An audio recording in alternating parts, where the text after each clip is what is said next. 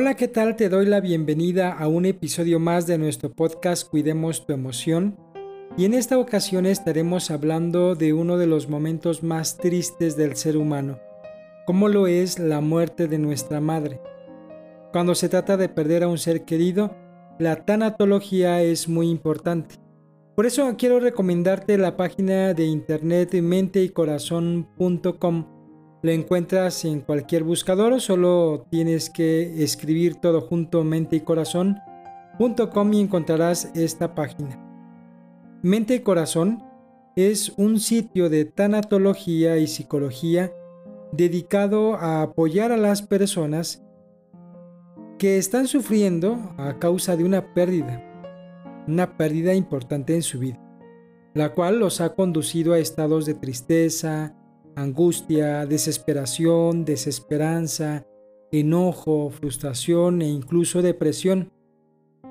En mente y corazón se ofrece guía y apoyo a todos aquellos que están buscando superar su dolor a través de terapia, artículos, reflexiones, cursos, talleres, para que de esta manera puedan encontrar la paz y una motivación necesarias y así seguir adelante con sus proyectos de vida.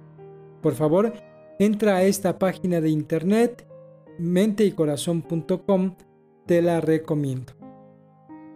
La relación que tuviste con tu mamá es única. Aun si tienes hermanos o hermanas, cada uno de ustedes creó con ella un vínculo especial. Por ello, a pesar de que se trate de la misma persona, cada uno vivirá su duelo de modo diferente. En esta ocasión, Hablaremos del duelo tras la muerte de una madre muy querida y con quien se tenía una relación muy estrecha. Es importante que sepas que más allá de cómo era tu relación con ella, la pérdida de una madre resulta comúnmente dolorosa.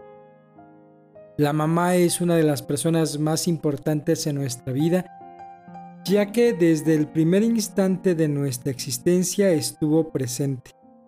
Con ella convivimos aún antes de nacer y es ella principalmente quien se encarga de alimentarnos y de cuidarnos durante nuestros primeros años. Con ella creamos el primer vínculo afectuoso. Así, desde el primer instante nos acostumbramos a su presencia, a sus cuidados y cariño.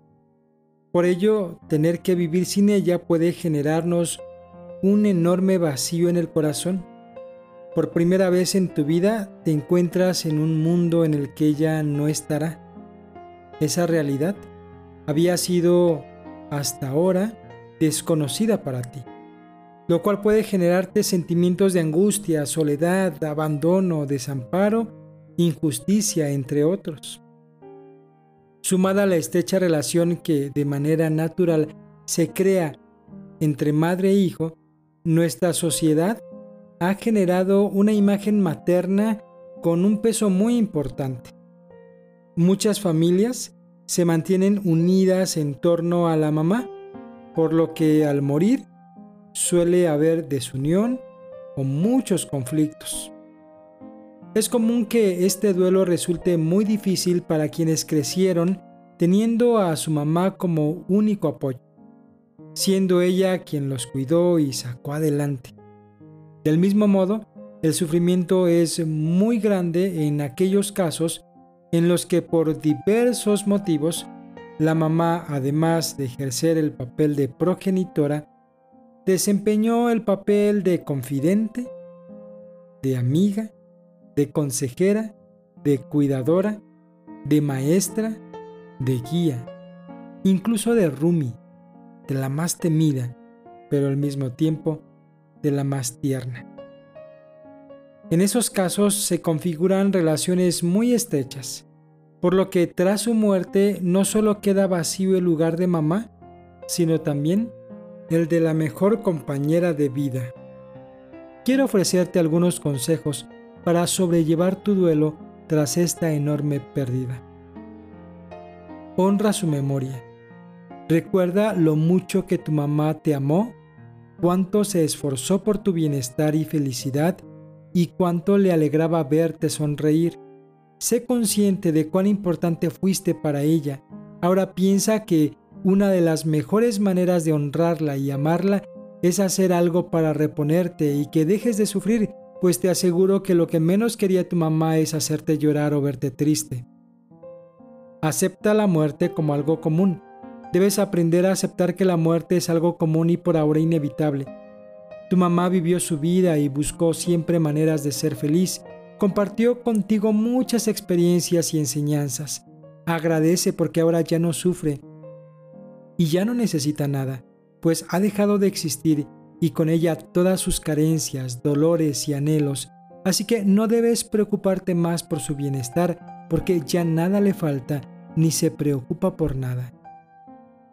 Aprende a cuidar de ti. A partir de ahora debes aprender a cuidar de ti, tanto como lo hizo tu mamá. Debes aprender a escucharte y aconsejarte, a madurar, a tener tanta confianza en ti como ella la tenía. No te abandones. Comienza a reconocer que aprendiste de ella mucho más de lo que creías y que eres capaz de sobrevivir porque te dio las herramientas que necesitabas.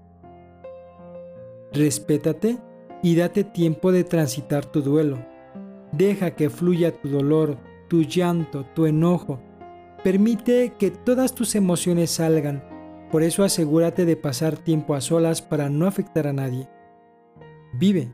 Date la oportunidad de encontrar nuevas amigas, de compartir tus experiencias con otras personas. No se trata de reemplazarla, pues eso es imposible, sino de afirmar tu propia vida. Te aseguro que si en este momento pudieras darle un regalo, el mejor que podría recibir sería el de verte feliz y en plenitud.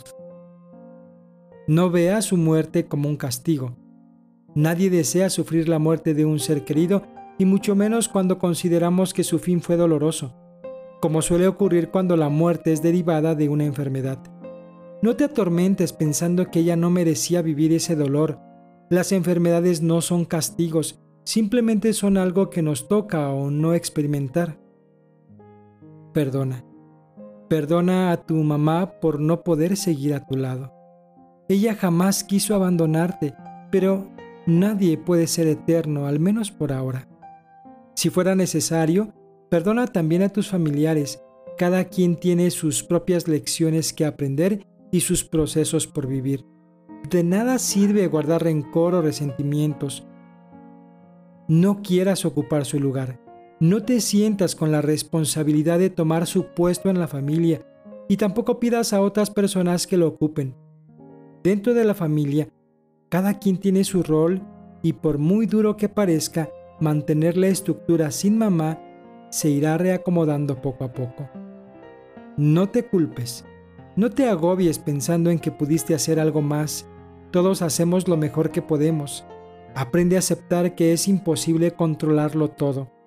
Probablemente sientas que tu mamá se sintió sola en el hospital o que deseaba otras cosas.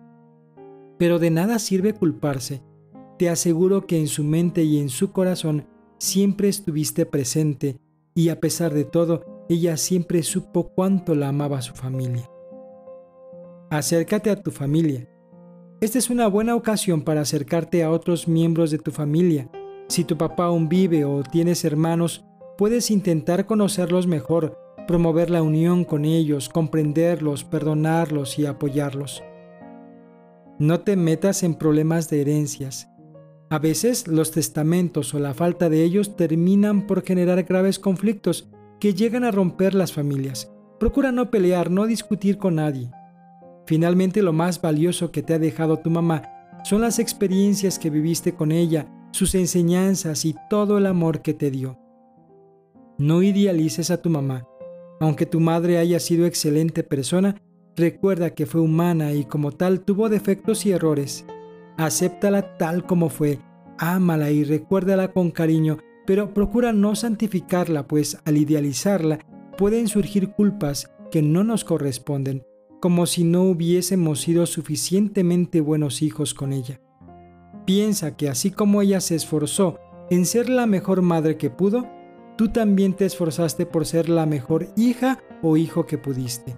Y aunque hayan tenido discusiones o diferencias, al final siempre se amaron y dieron lo mejor de sí. Escribe una carta de despedida. Es momento de que por ahora te separes de mamá. El evento es muy doloroso, pero también inevitable.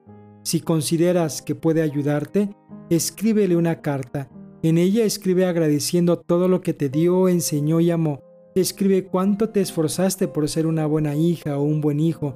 Escribe cuánto amor tienes hacia tu mamá y cuánto la vas a extrañar. Finalmente tienes que decirte a ti mismo que a pesar del dolor, acepta su partida.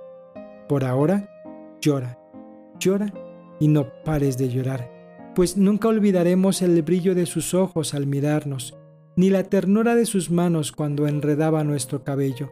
Nunca olvidaremos el tono de su voz al decir nuestro nombre. Nunca olvidaremos lo que fue y lo que será siempre, la mejor mujer que amaremos hasta el final de nuestra vida. Este es un artículo escrito por Talía Morales Hernández, escritora y cofundadora de Mente y Corazón en la voz de Israel Olmos Martínez.